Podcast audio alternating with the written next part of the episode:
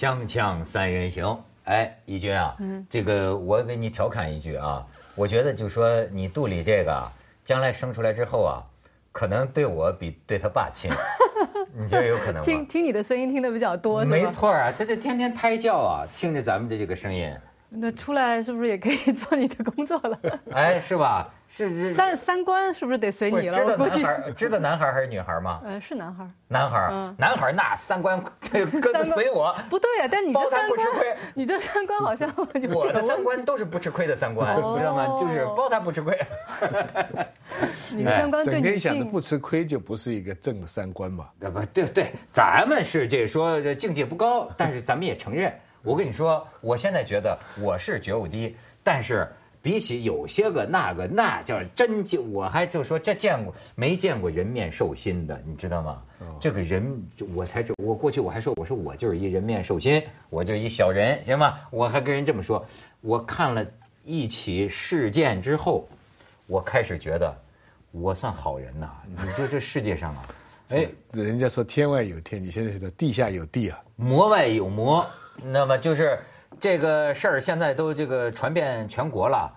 你知道，就是呃，这个人叫王杰，王是杰，唱歌的 王杰王杰还是英雄，咱们的树的榜样。啊，我我以为你说唱歌那个。你不知道王杰是谁吧？这不同时代的王杰同时代，咱们那个时代的英雄 对雷锋王杰嘛，就叫王杰嘛。王杰是什么世纪来的？这我都不大忘，是吧我都不记得了。但是新时代的王杰也曾经被人称为大山里的天使啊，这是个这是个这是个被我们树的榜样的人物啊，他也叫王杰，他是什么呢？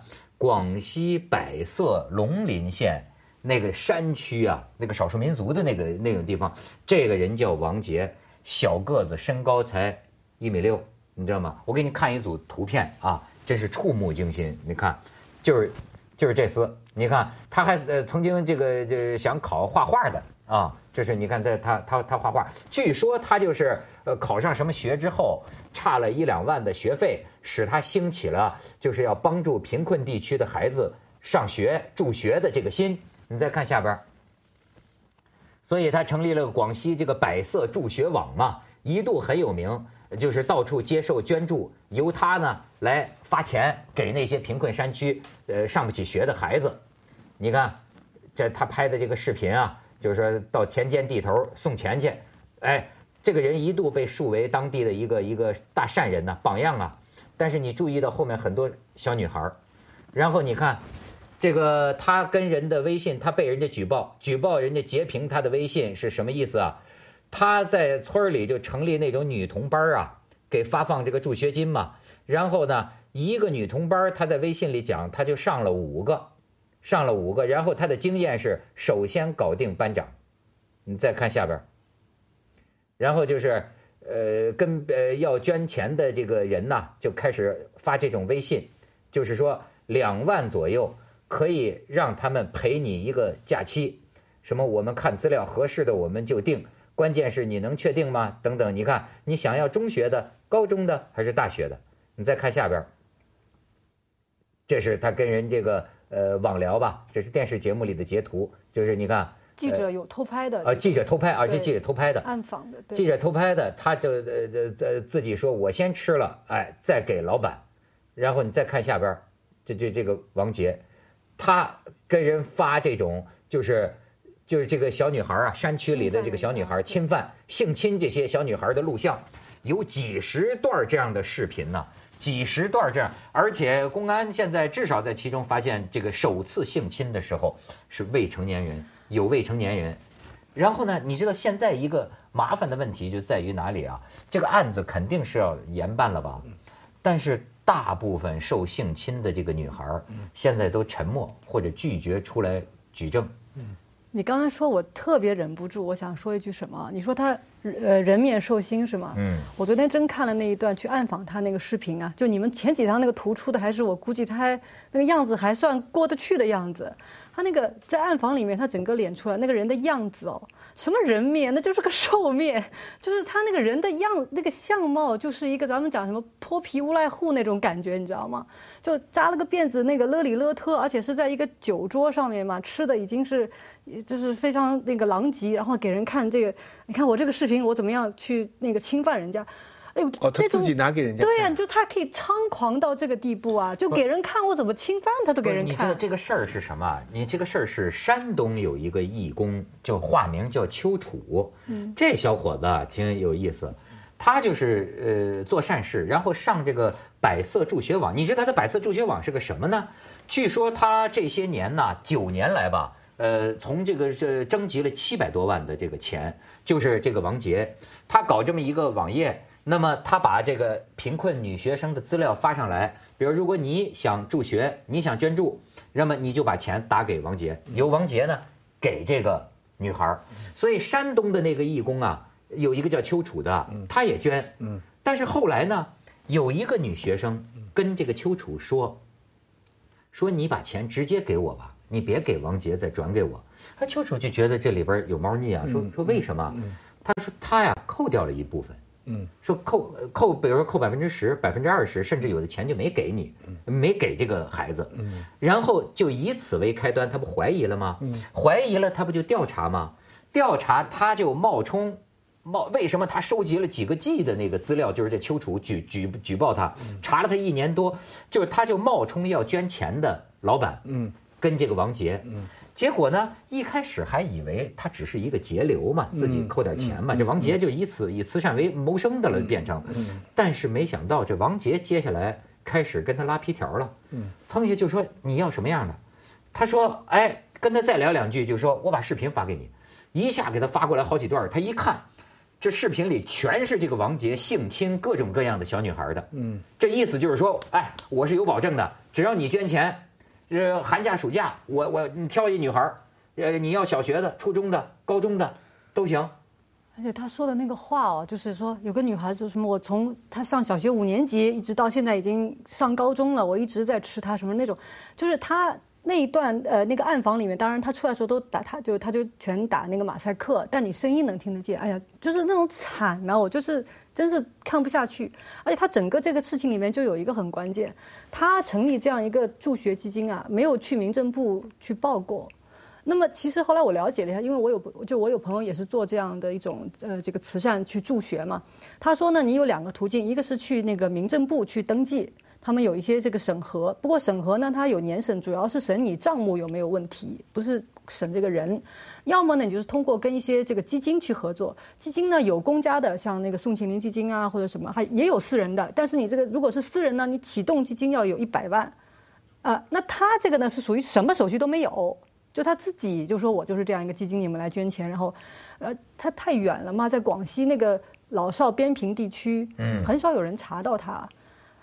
而且主要是这些个小孩儿啊，这些个小女孩儿啊，就是一个是这个当地有这个观念嘛，就她就被男的侵犯了，她觉得丢人嘛，就丢人。再一个就是就是害怕，你想这个家里就是哎，他们就说了，说国家有义务教育嘛，不是？为什么还需要捐？实际上就是穷的没有生活费，对，可以免了，国家免了你学费，但是他要去哪儿上学？他不还有个生活费吗？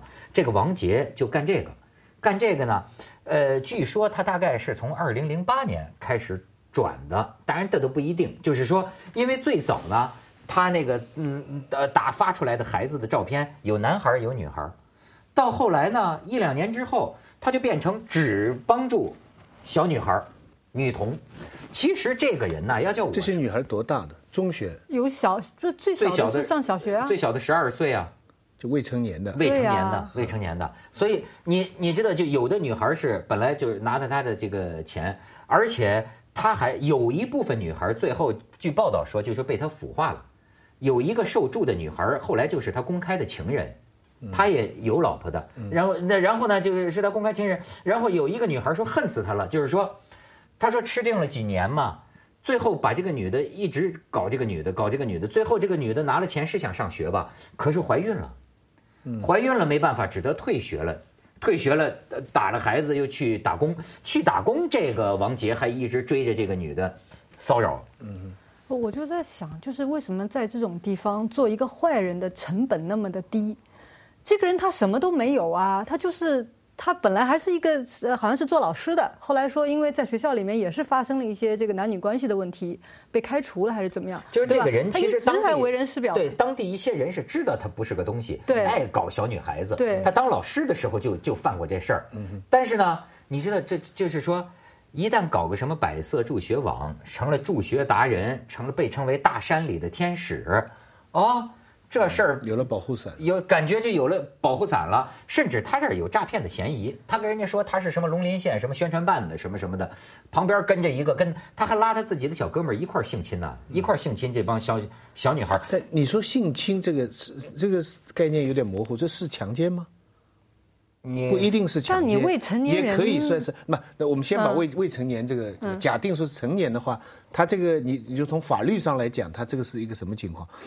他什么情况都有，他可能是强奸，可能是诱奸，可能是性交易，还卖淫呢，他还帮人家可能是有条件，不是，可能是有条件的。你比如说这些呃山乡里的小女孩，就说我要领到我人家，比如徐呃徐子东帮助我的钱，我要领到我的钱，他是说你得到县城来办手续，或者我得把你拉走，拉到县城，拉到县城就宾馆开房啊，开房呢就就等于像潜规则这样，对你愿意不愿意？你你你要你要拿到这个钱。你就得让我玩你不让我玩我不给你这个钱。那可能有的小女孩，有的小女孩就是不去啊。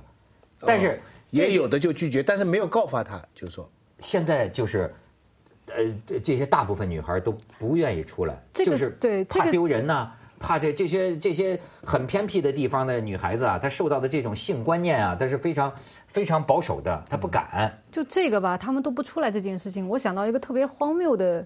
一个结局啊，就是说，比如说我们现在大家都说，哎，这个人是个坏人，然后把他抓住也好，就是怎么也好，大家觉得这个事儿就完了啊，这个这个坏人被抓住就完了。但是我在想，会不会有一些小女孩，她们默默的在想，他如果还在呢，我就算被他侵犯或者怎么样，我还能拿到一些钱去上学。那这个助学金不在了，我以后怎么办呢？你说的对。会不会有这么一个很荒谬的结局？不是荒谬，现在就是这个问题。就是我觉得当地的这个有关部门他得考虑一下这个问题，就是他收了好多钱呢，现在这个人一抓呀，这个钱全部都冻结了，冻结了就意味着那些接受救助的女孩子啊没钱了，拿不到钱啊，拿不到钱。你知道他后来就是我认为他是逐步发展的，先是自个儿玩你知道吗？然后到后来就开始啊，这实际上等于银没了，这等于就是掌握一方掌握性资源，然后呢那边就是说。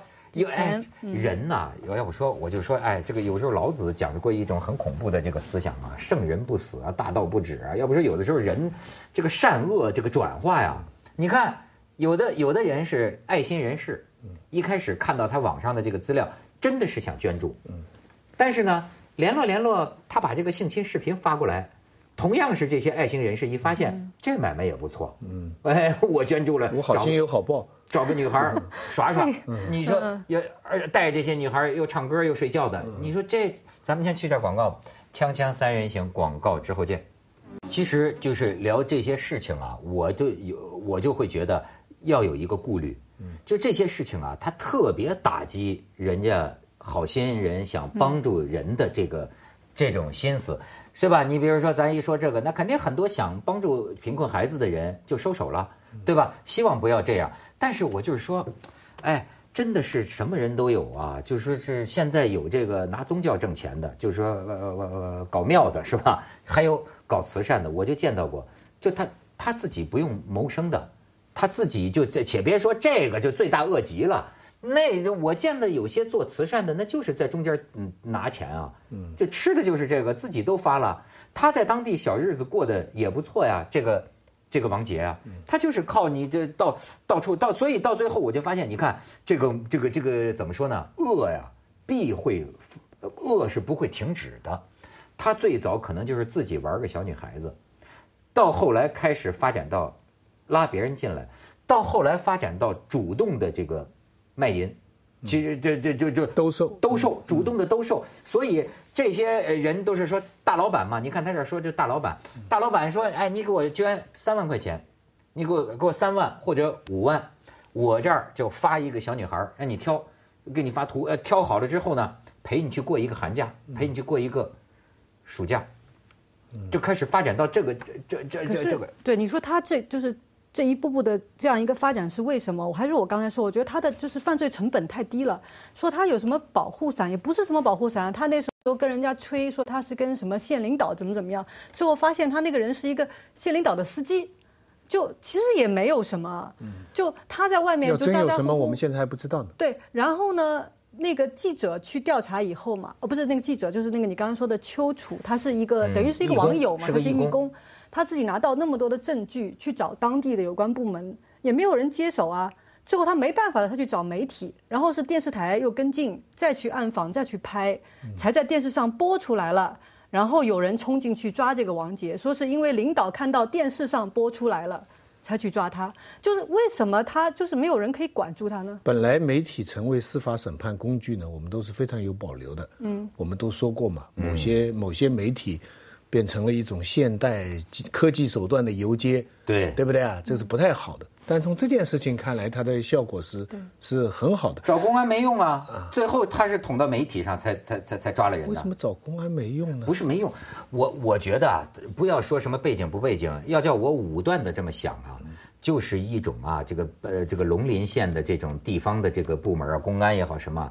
就是所谓麻木不仁、不作为、懒惰、怕麻烦，就是这么一人。比如，因为他这个这个这个人报案嘛，给那个公安，关键什么就是那种哎，下了班这这下班了，下班了，明天再打，或者说你要报案呢，你得到我们这儿来，你打电话这个不行，弄些这个玩意儿。而且这是一重吧，还还有一重呢是什么呢？像丘处这样的人也只有一个哎，你明白吗？好多这个人呐，反而被卷进去了。呃，不是，咱就咱就不算被卷进去的。好多人，这个人到处发这个视频呐，就说你捐钱捐钱，你看我这个性侵女孩的，你也可以来。那么没人告发，没有人告发，甚至现在出了事儿，这个协助的去调查的时候，这些人也不愿意。就中国人这种明哲保身，你别找我的麻烦。我呀，本来想捐助，一看他是这个的，我就走了。但是呢，我也不至于去。找麻烦去去告发他，只有像丘处这样的，就是这算是给他所以有时候就需要轴一点啊，一个一个轴一点的人，他就可以把事情捅出来。你刚才讲那些女孩现在不敢告，是怕断了资源，会不会是另外也怕报复呢？就是他们可能他不只是一个人，他有同党。假如你在这个时候大家都不肯站出来，你站出来，这些女孩怕自己或者自己的家人。也受到牵连呢？会不会是有这种？我觉得还有一个很重要的原因，就是这些山乡里的女孩啊，她就觉得这是个丑事。有的女孩已经上了大学了，那么她呀这件事情已经过去了，已经过去了，不想谈，对吧？是你过去了，再弄弄弄弄的同学们都知道了，她又觉得没法做人了。这是女人一种能理解的心理。有一两个有站出来，就是电视台有访问他们，他们做了那个变声处理嘛，就是你你不会听出来他是谁了，他有讲这些经历。他讲他当时是因为家里面有几个孩子，然后别的也要上学，爸爸妈妈又病啊，怎么样，他不得不这样做。哎，就您刚才说的是，我觉得他有各种原因，有性观念的这样的一种呃这个保守，或者是他也想得到那个钱，或者是他怕这个打击报复。但全加在一起，你就看他们是多么的弱啊，他没有任何力量保护他自己。嗯。那边那个坏人其实是一个，我觉得是一个，就是能量不是那么大的一个坏人，可以做那么多的恶事。六哈。哎。就而且长成那个样子，我就说 长成这个样子。就而那些小哎，而那些小女孩，她们的诉求很简单，我就想我就想去上一个学，但这条路上她要碰到多少障碍，没有没有什么力量可以去保护她。碰到这个对比，就拍电影。这个对比太强烈了。这个就是一个恶人怎么样在一个社会上，这个怎么怎么这么一步一步步发展出去，他们就会拍这种电影。对，而且我觉得真的就是我从这些女孩的角度上想啊，我就觉得她完全可以得逞。我也不知道为什么，我就特别能明白那种情况。你知道，就是那种哎，在这个某个村儿的山乡，你像家里穷的这个女孩啊，就是说下雨的时候都怕瓦片掉下来，就那么一个家。然后呢，有点资源都供儿子了，女孩没有受上学的权利，所以这女孩要走出山乡啊，你这穷的叮当响。然后来了这么一个叔叔，说起来还是个做善事的，开这个汽车，说哎有人助学，但是你得到县城跟我办手续。拉到这么一个宾馆房间，就要脱你的毛衣。你说，哎，一个十几、十十二岁的十岁的小女孩，她也没有受过任何这种教育，她，她对她这个世界只有恐惧啊。所以有一个女孩就说啊，说我觉得整个县城都是陌生的，整个县城就发生了这个事情之后，他觉得整个县城，这完全可以理解，你知道吗？就是这么一个叔叔，他就这么干了一些这样的事。而且他以后稍后他就发现这样的像他这样的情况不止一个，可是蛮多的，他可能也就这样接受了。对呀他觉得就像他说吧就是这样啊，人家也就受了，那你不就也受先把班长搞定嘛。对，其实那个徐老师，您刚刚说，如果是那个好莱坞看到这个故事会拍电影哦，我在想，我说好莱坞拍电影可能还拍不成，是因为什么呢？这里面没有一个英雄角色，那丘处可能算一点吧，但是。他们拍电影一般找这种，就是好像社会上一件没有人管的事情，怎么怎么样，最后他还要树立一个正面角色。你就你比如说，好像是前几年有一个片子讲那个人，呃，给生艾滋病的人找他去找药嘛，他也是犯法，对不对？但是好像他是出于要帮助别人，怎么样？就是政府管不到的地方，他可以去帮助别人，但他其实是在犯法。你还有像那个是叫马拉拉吧，那个那个巴基斯坦的女孩，对吧？就塔利班来，我也要怎么怎么样冲上去。他们喜欢树这种英雄形象，还给人以希望。我拍他们电影有各种不同拍法，对他完全可以反过来，他的毁三观拍法。啊毁三观那一米六的那个就是英雄人物了，近视培育斯斯德哥尔摩情节，啊他会从这个角度去拍。反正我准备跟那个全国人大建议，就是为了他这个案子啊，咱们以后是不是立个刑，就是这个化学阉割？我认为哎好多人都这么说可以给他弄一下。现在有这个刑吗？没有听说韩国人家好像有的，中国没有有世界上有的当然世界上有啊。强奸犯有时候有啊有啊有啊有的人也主动自己也要求，对对对也有，有有的人自己主动要求，哦因为因为他控制不了。那是毁坏犯罪工具啊，跟犯罪的出的动机没有没有关系。不是他没了工具嘛，他动机也没法动。嗯，对，好，研究一下。锵锵三人行，广告之后见。这种情况特别恶劣了，这个是真是真是叫人发指。